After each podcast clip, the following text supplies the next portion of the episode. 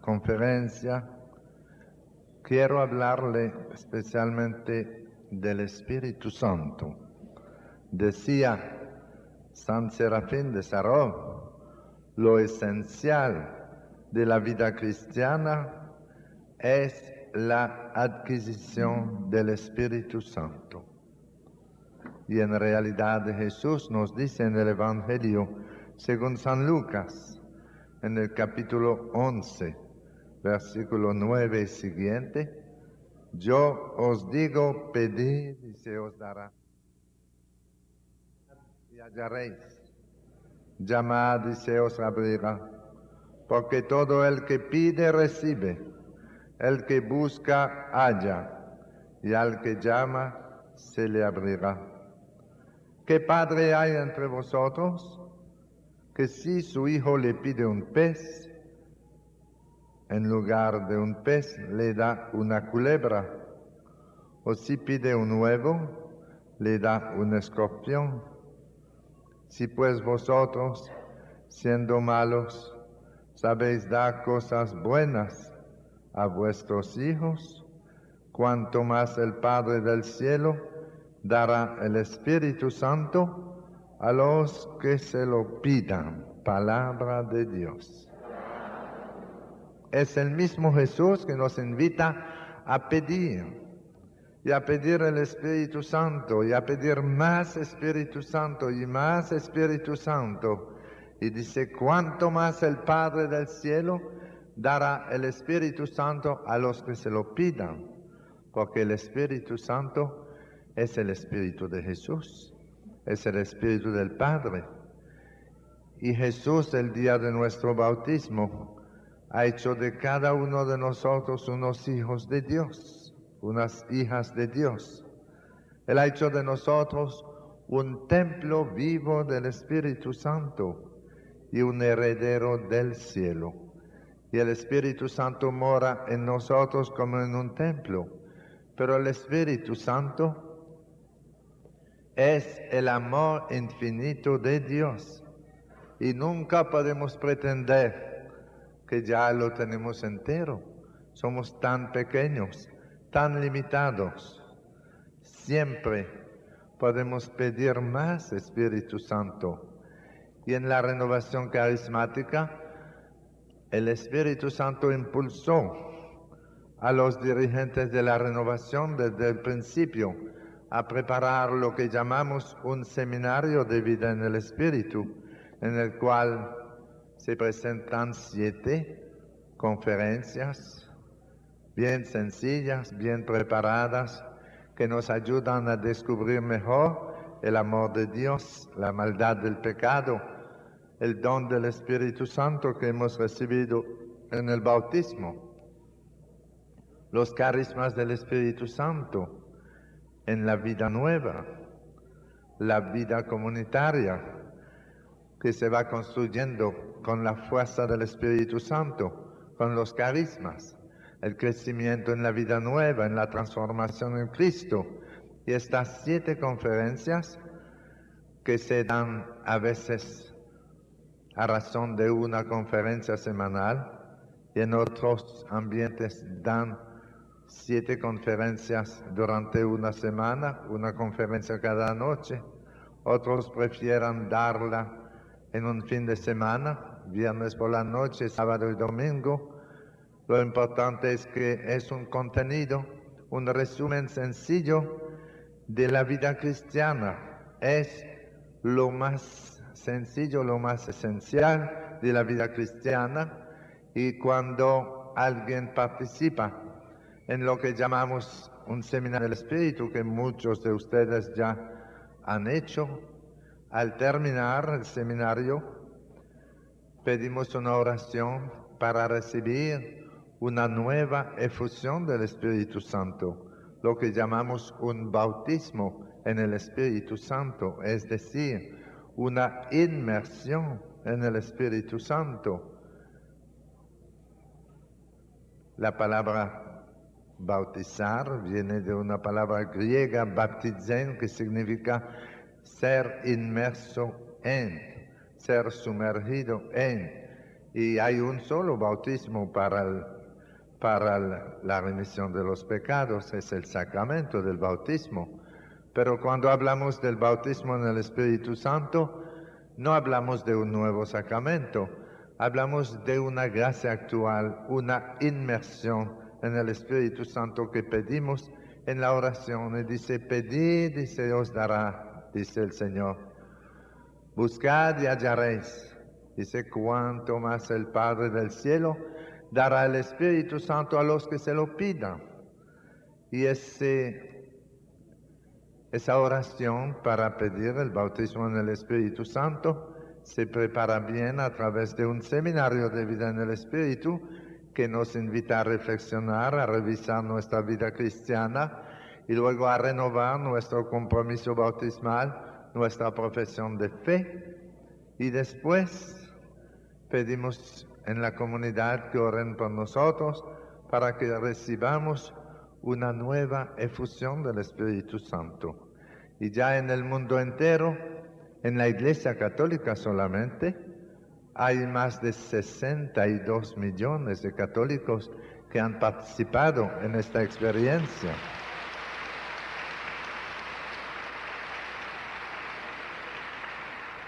Ya no es un fenómeno americano, a principio era en Estados Unidos, en Pittsburgh, que comenzó esta renovación carismática en la Iglesia Católica.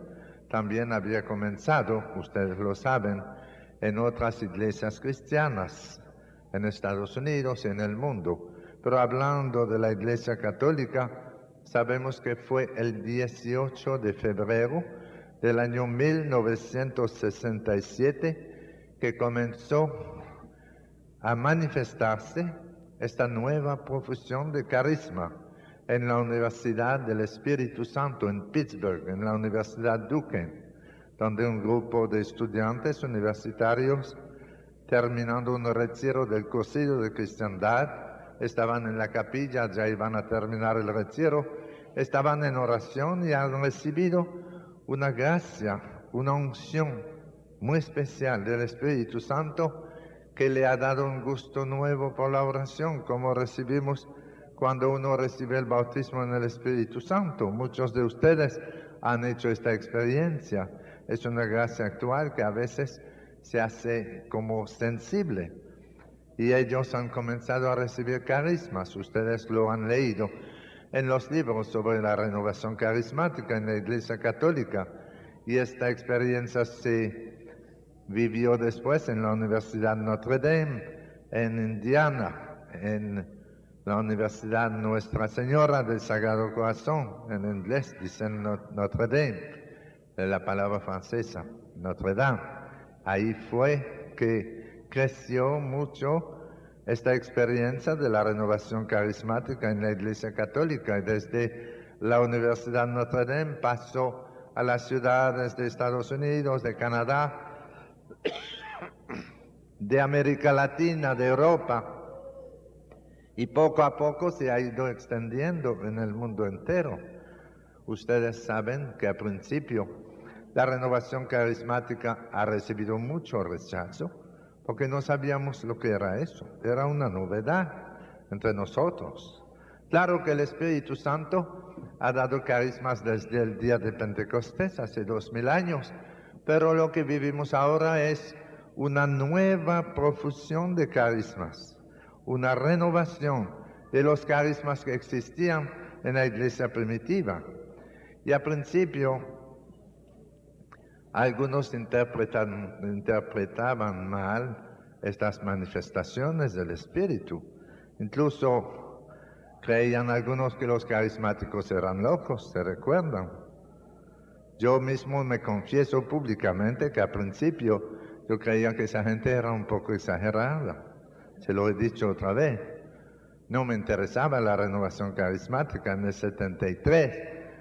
Yo pensaba como un sacerdote de mi país que decía, no voy a decir que todos los carismáticos son locos, pero en mi parroquia todos los locos entraron en la renovación carismática.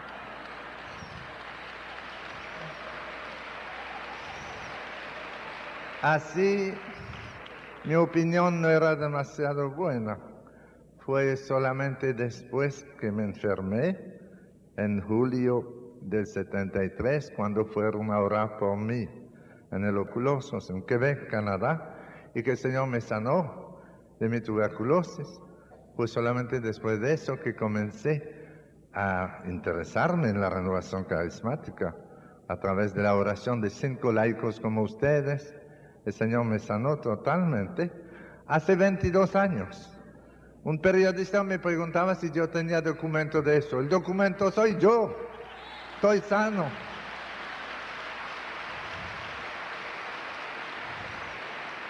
No necesito andar con radiografía porque tengo 22 años sanado. ¿Qué más quieren? Algún día me volveré a enfermar de otra cosa, pero de tuberculosis pulmonar no, estoy bien y le doy gracias a Dios. Y después de mi sanación, comencé a estudiar la renovación un poco.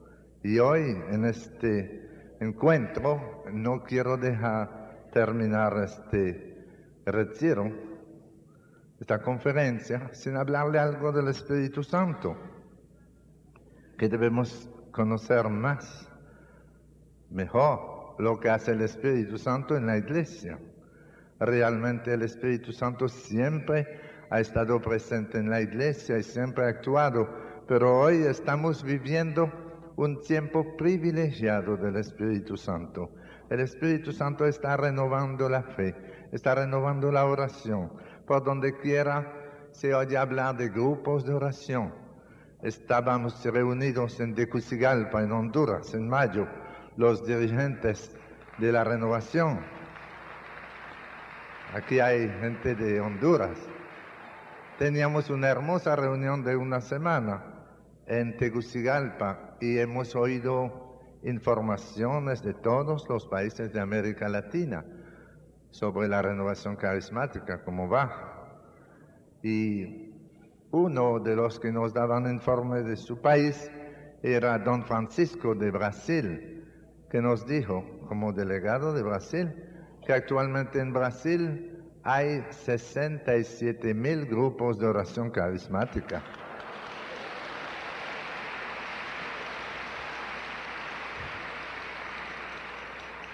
67 mil grupos de oración carismática y nos decía que eh, calculan que eso representa alrededor de 10 millones de católicos que se reúnen cada semana en Brasil en los grupos de oración.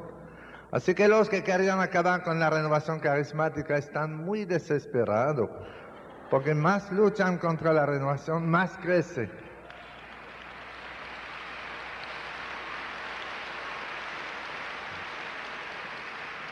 En realidad el Espíritu Santo es el Espíritu de Jesús, es el Espíritu de Dios Padre. Y Dios Padre nos quiso regalar el Espíritu de Jesús, su Espíritu. Somos templos vivos del Espíritu Santo. Y es realmente un gran privilegio haber recibido el bautismo el día de nuestro bautismo Jesús ha hecho de nosotros un templo vivo del Espíritu Santo y debemos descubrir la acción del Espíritu Santo en nuestra vida. Cuando uno recibe el Espíritu Santo, el día de su bautismo, recibe el Espíritu Santo con sus dones, como lo leemos en Isaías 11, versículo 2. Reposará sobre él el Espíritu del Señor, Espíritu de sabiduría e inteligencia, espíritu de consejo y fortaleza, espíritu de ciencia y temor de Dios. Y la iglesia agrega el espíritu, eh, agrega el don de piedad en los siete dones del Espíritu Santo, porque el Espíritu Santo es un espíritu de alabanza, espíritu de adoración, y Él nos impulsa a orar. Y los siete dones del Espíritu Santo los hemos recibido todos el día de nuestro bautismo y se desarrollan en nuestra vida según el ambiente que tenemos, que cuando una familia cristiana está educando la fe de sus hijos, se desarrollan más los dones del Espíritu Santo. Y si un niño, un niño recibe el bautismo, pero no tiene ningún ambiente cristiano en la casa, no tiene educación cristiana, puede ser que este niño crezca y llegue a los 40 años de edad y a pesar de que ha recibido el don de piedad en su bautismo, a, los 40 años no tendrá nada de piedad porque no se ha desarrollado el don de piedad que había recibido. Esos dones el Espíritu Santo nos los da como semillas que se ponen en la tierra, pero si no hay abono, si no hay agua, la semilla no va a germinar, ¿verdad que no? Y si los dones del Espíritu Santo en nuestra vida no encuentran ambiente para crecer, el peligro es que no se van a desarrollar. Pero si hay un ambiente cristiano, siete dones del Espíritu Santo se desarrollan y se manifiestan exteriormente en carismas. Un carisma, dice San Pablo en la epístola a los Corintios, capítulo 12, versículo 4. Un carisma es una manifestación del Espíritu Santo en el versículo 7. A cada cual se le otorga la manifestación del Espíritu Santo para provecho común. Es muy interesante notar que los carismas se enraizan en los dones. Un carisma es una manifestación exterior de un don del Espíritu Santo. Por ejemplo, dice San Pablo, a cada cual se le otorga la manifestación del Espíritu, porque a uno se le da por el Espíritu Santo palabra de sabiduría. Y la palabra de sabiduría es un carisma que el Espíritu Santo nos da para tocar los corazones más endurecidos y llevarlos a Cristo. Pero la palabra de sabiduría se enraiza en el don de sabiduría que hemos recibido el día de nuestro bautismo. El don de sabiduría se manifiesta exteriormente en una palabra de sabiduría. Y la palabra de sabiduría es muy importante para tocar los corazones, para llevarlos a Cristo.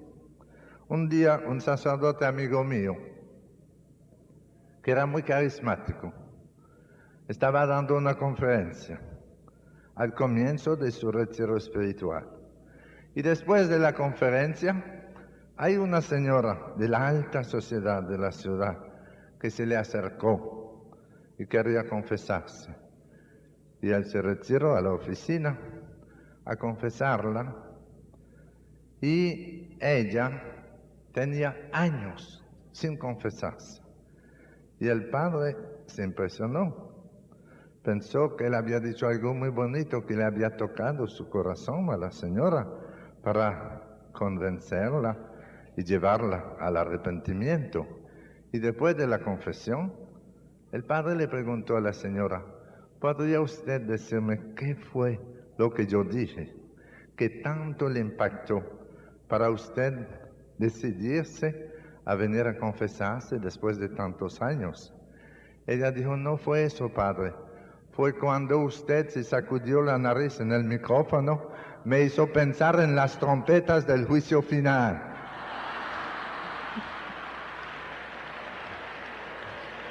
Dijo cuando se sacudió la nariz en el micrófono, eso me hizo pensar en las trompetas del juicio final y yo dije, me confieso hoy mismo. Así que el padre se embromó, ¿verdad? Pensaba haber dicho una palabra de sabiduría y no era eso. Pero la verdad es que las palabras de sabiduría son un don del Espíritu Santo. Las bienaventuranzas en el Evangelio son palabras de sabiduría. La, palabra de sabiduría ayuda a orientar la gente, incluso para, para ayudar a arreglar problemas. Cuando le llevaron a Jesús una mujer que había sido sorprendida cometiendo adulterio. Y los fariseos querían matarla, lapidarla. Y la llevaron a Jesús, pensaban poner a Jesús en un problema porque pensaban si él dice que hay que matarla, se va a levantar la gente en contra de él porque era una mujer muy popular en el pueblo. Y si dice que no se debe matar, vamos a acusarlo de que él, él está pecando contra la ley de Moisés. Y entonces le llevaron a Jesús, esa mujer, y le dijeron, esta mujer ha sido sorprendida cometiendo adulterio. Y la ley de Moisés dice que hay que apedrearlo. ¿Y usted qué dice? Y Jesús, dice el Evangelio, dijo que aquel que esté sin pecado le tire la primera piedra. Y la gente comenzó a alejarse, comenzando por los más viejos. Se iban uno tras otro y se fueron todos. Y Jesús se quedó solo con la mujer. Y le dijo, ¿y dónde están los que la acusaban? Nadie la ha condenado, yo tampoco la condeno. Te condeno, vete en paz y no peques más. Jesús con una palabra de sabiduría había arreglado el problema.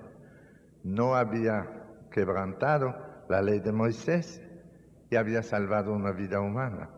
Una palabra de sabiduría fue la solución al problema. Y asimismo el Señor da palabras de sabiduría a veces a una madre de familia que está tratando de convencer a su hijo de que debe cambiar su conducta o su hija cambiar su manera de hacer. Y un día la mamá orando siente en su corazón que debe decirle tal cosa y esa ya darse cuenta viene del Espíritu Santo. A otro el Espíritu Santo le da palabra de ciencia, palabra de conocimiento, como hemos tenido ayer después de la oración, la palabra de conocimiento, que otros llaman la palabra de ciencia, es una manifestación exterior del don de ciencia que hemos recibido en el bautismo, se enraiza en el don de ciencia. Ayer han escuchado que se anunciaron algunas sanaciones, ¿verdad? Y la gente venía a dar testimonio es bien difícil dar palabras de conocimiento porque es un riesgo. Siempre uno tiene que arriesgarse. Recibimos una emoción interior del Espíritu Santo que nos impulsa a anunciar tal o tal cosa, pero la seguridad la tenemos nada más cuando viene la gente a dar testimonio. Antes hay un impulso interior a anunciar tal sanaciones, por ejemplo, pero no estamos muy seguros. Por eso nos hace mucho bien cuando alguien viene a dar testimonio, a confirmar una palabra de conocimiento, como el hermano que decía que el Señor me había dado una palabra de conocimiento diciendo a alguien que debe operarse, tener una operación a corazón abierto, se está sanando y no tendrá que operarse. Y él, una hora antes de operarse, tuvo que regresar porque los médicos se dieron cuenta que estaba sanado. Era una palabra de conocimiento, pero no se ha podido verificar el mismo día. A veces la palabra de conocimiento es realmente una muerte a nosotros mismos, porque el Señor nos impulsa a decir algo y la gente no responde. Yo predicaba en Italia hace tres semanas y en un ministerio de sanación recibí una palabra de conocimiento en una iglesia que alguien que sufría de sordera se estaba sanando y que casi no oía nada y ya se estaba sanando, escuchaba perfectamente. Y pregunté quién es, insistí y nadie respondía. Yo decía, pero tú estás aquí, ven a dar gloria al Señor, por lo menos identifícate, levanta la mano para que le demos gloria al Señor contigo. Y nadie se movía. Y después de la misa, el hombre fue a la casa parroquial y dijo, soy yo que me sané de sordera, pero no, quiso no quise decirlo para no perder el seguro. Él tiene un seguro social por sordera. No me gustó. Para no perder su seguro no quiso dar testimonio. Da pena, ¿verdad? Él debía darle gloria al Señor. Otras veces el Señor nos impulsa a anunciar una palabra y la persona no se identifica por otro motivo. Yo me recuerdo que estaba predicando en Arequipa, en el Perú. Habíamos tenido una campaña de evangelización con mucha gente y terminamos con una misa de clausura en el centro deportivo en Arequipa, calcularon que había 14 mil personas. Estaba repleto, un centro deportivo grande. Y celebraba la misa el obispo. Y había como 20 sacerdotes con, celebrando conmigo. Y en la, en la oración de sanación, al final yo recibí una palabra del Señor que se estaba sanando a alguien que sufría de parálisis. Y le dije, tú sientes tu sanación, tú sientes calor en las piernas. El Señor está sanándote. Yo te lo pido en el nombre de Jesús. Haz un esfuerzo, ponte de pie y da un paso. Tú verás que tú puedes caminar. Y había muchos paralíticos ahí y nadie se movía. Y yo lo repetí de nuevo. Y le dije, si te quedas sentado no se va a ver la gloria de Dios. Ponte de pie, por lo menos haz un esfuerzo. Nada. Y ahí yo comencé a sentirme muy incómodo, especialmente por el obispo que estaba ahí. Yo pensé, el obispo va a decir que estoy hablando mentira. Y yo tenía la seguridad que se sanaba alguien de parálisis y nadie se movía. Dije, bueno, sigamos orando y cuando te dé cuenta de tu sanación, tú darás testimonio, porque había que terminar con eso, ¿verdad? Había que salir de eso de alguna manera. Seguimos orando y recibí otra palabra del Señor, que era esta. También en la asamblea hay alguien que sufría de sordera y que no oía nada y ahora tú estás escuchando bien. Le dije, tú por lo menos puedes dar testimonio. Levántate y dale gloria al Señor. Y en ese momento se levantó uno de la silla de rueda. Era él el paralítico, pero estaba sordo.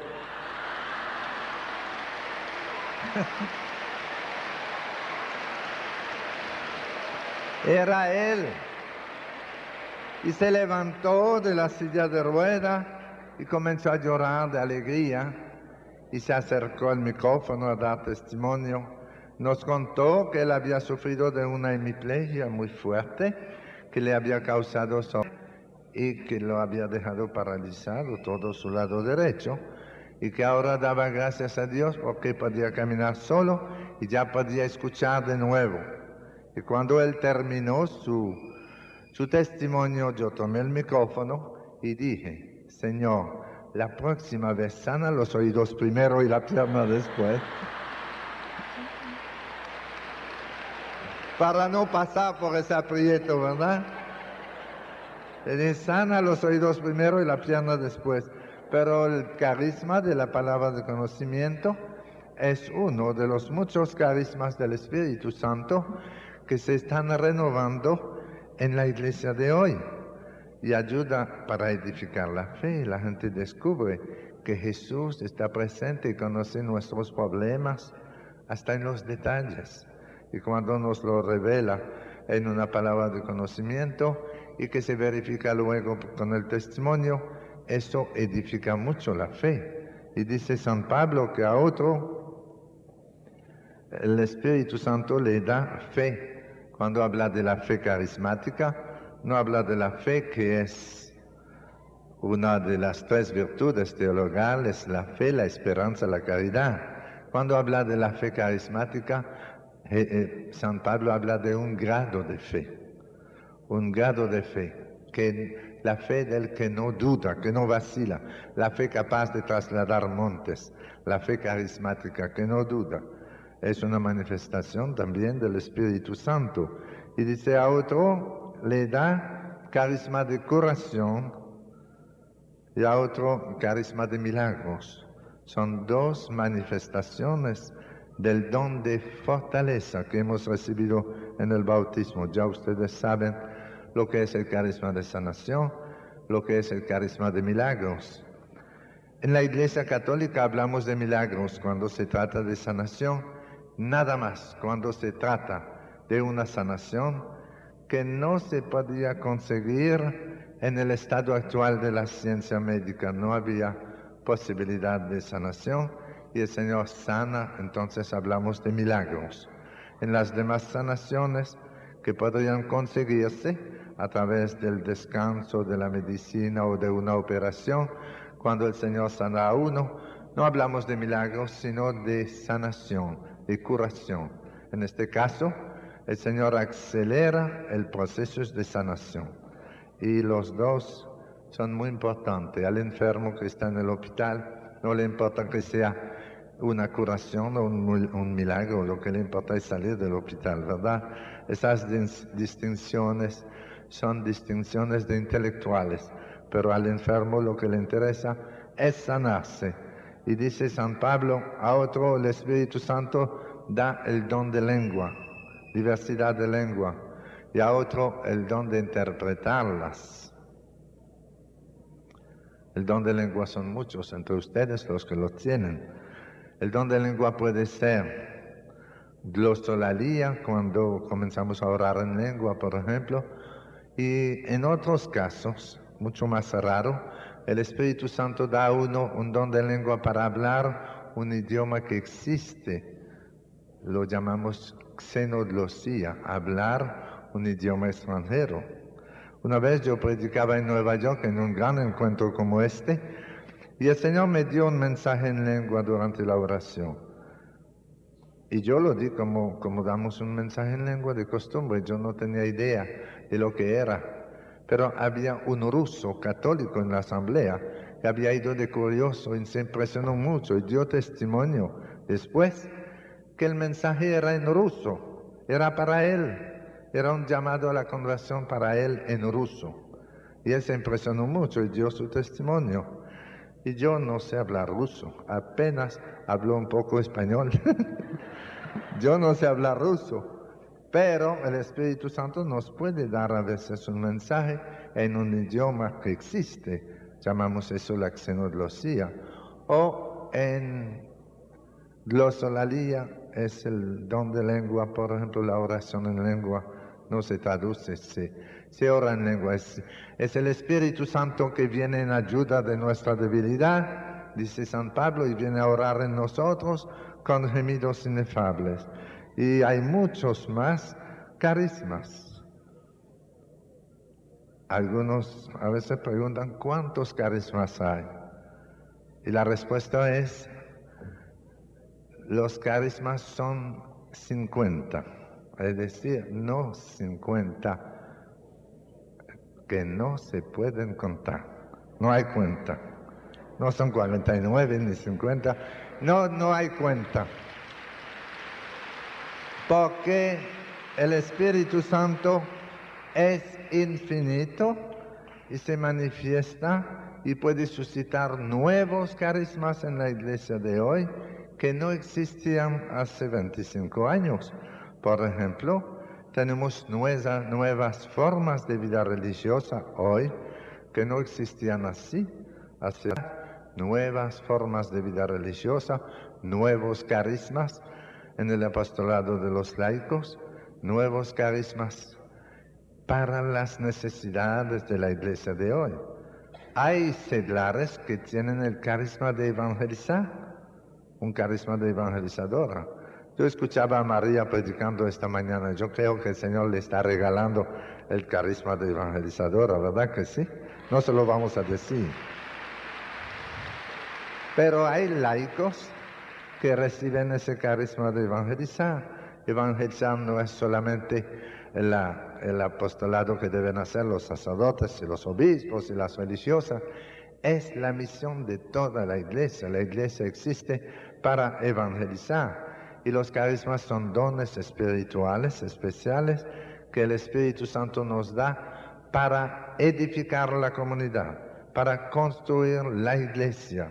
Y los carismas son dones ministeriales que acompañan la evangelización de una manera maravillosa.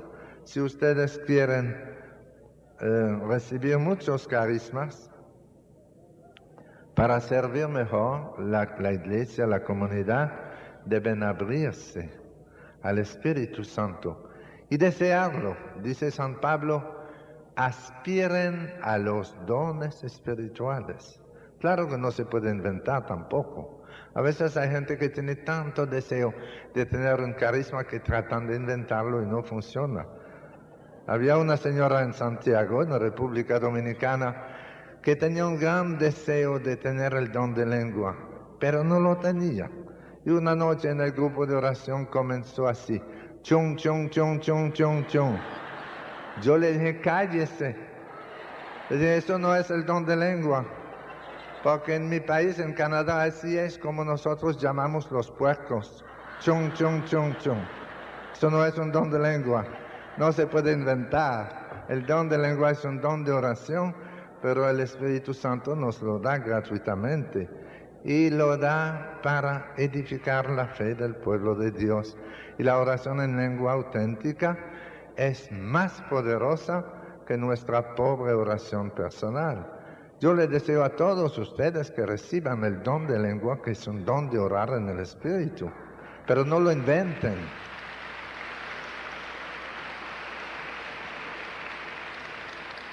Y algunos van a decir, pero ¿cómo vamos a hacer para recibir esos carismas? ¿Qué, camino hay que tomar?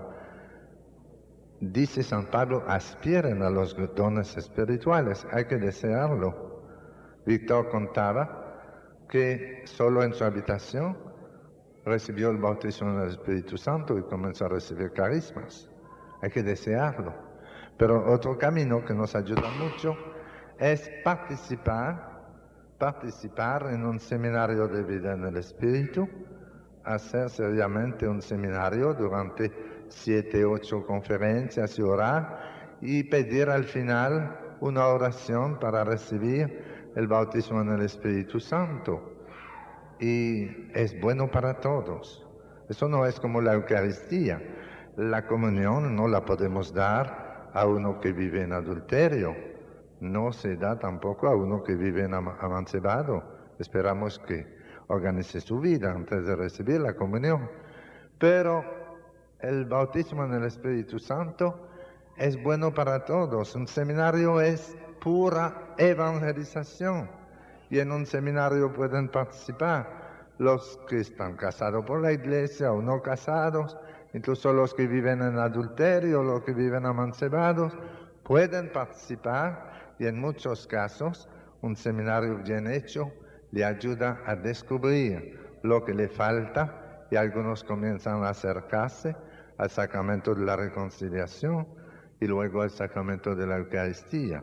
Es una evangelización básica, sencilla, pero que da muchos frutos y ojalá los que entre ustedes no han tenido la suerte de participar algún día en un seminario de vida en el Espíritu, lo hagan y que pidan esta oración para recibir una nueva efusión del Espíritu Santo.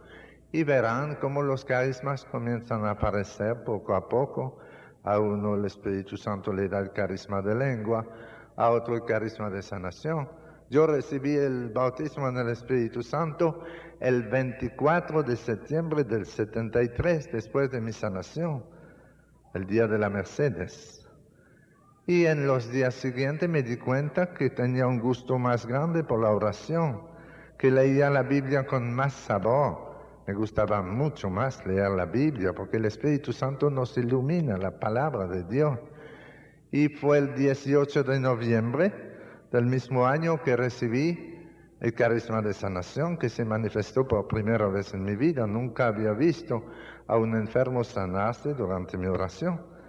Y un hombre que caminaba con mucha dificultad, con artrosis, mientras yo oraba por él, comenzó a sudar mucho y se levantó después y comenzó a caminar con facilidad. Y me di cuenta que el Señor me estaba dando el carisma de sanación que luego se ha ido desarrollando poco a poco, como los dones naturales se desarrollan cuando uno lo ejercita, así un músico llega a ser mejor músico cuando ejercita su arte, asimismo un carisma se desarrolla cuando uno lo ejercita. Y los otros carismas vienen poco a poco y son muy importantes para construir la comunidad, para servir la iglesia. Terminando, yo le digo que para ustedes recibir el bautismo en el Espíritu Santo. A los que no lo han recibido le aconsejo participar en un seminario de vida en el Espíritu, dar los, dirigentes que den muchos seminarios de vida en el Espíritu. Esto es una evangelización sencilla que da muchos frutos. Y en el Evangelio según San Juan, en el capítulo 7, versículo 37 al 39, vemos los tres pasos que hay que dar para recibir el bautismo en el Espíritu Santo. Dice Jesús, el último día de la fiesta, el más solemne, Jesús, puesto de pie, gritó, si alguno tiene sed, venga a mí y beba el que crea en mí. Son los tres pasos que hay que dar. Si alguno tiene sed, hay que tener sed de Dios, desearlo, porque el Espíritu Santo no te va a obligar a recibir esa gracia. Hay que desearlo. Si alguno tiene sed, que venga a mí, ir a Cristo, porque el que bautiza en el Espíritu Santo es Jesús, no somos nosotros. Nosotros oramos para que Jesús bautice en el Espíritu Santo a fulano o fulana. Entonces, si alguno tiene sed, tener sed de Dios, que venga a mí, ir a Jesús y beba, acoger la, gracia del Espíritu Santo. El que cree en mí, cuarto paso, creer en Jesús. Y dice San, el Evangelio, de su seno correrán ríos de agua viva. Esto lo decía refiriéndose al Espíritu que iban a recibir los que creyeran en Él, porque aún no había Espíritu, pues todavía Jesús no había sido glorificado. El Espíritu fue derramado sobre la iglesia en Pentecostés fue el primer bautismo en el Espíritu Santo, el día de Pentecostés en el cenáculo, y ahora estamos viviendo un nuevo Pentecostés en la iglesia. Un día yo trataba de explicar a los sacerdotes en Guatemala, en un retiro sacerdotal, lo que es el bautismo en el Espíritu Santo. Y después de una hora de conferencia, tomamos un receso y salimos afuera a descansar. Y había un niño en la galería, un niño de cuatro años que estaba ahí chupándose el dedo así. Yo estaba predicando con el padre Diego Jaramillo. El padre Diego, que le gusta reír un poco, le dijo al, al niño, ¿a qué sabe tu dedo? Y el niño siguió chupándose el dedo como buscándose una respuesta. Y el padre le preguntó de nuevo, ¿a qué sabe tu dedo? Y el niño dijo, pruébalo.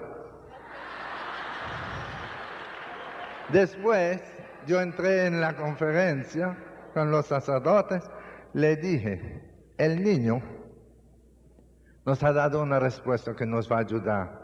Yo traté de explicarle a ustedes lo que es el bautismo en el Espíritu Santo durante una hora, pero el niño ahorita nos ha dado una una respuesta cuando le dijo al padre Diego, pruébalo. Yo le digo a ustedes, si quieren saber lo que es el bautismo en el Espíritu Santo, pruébalo.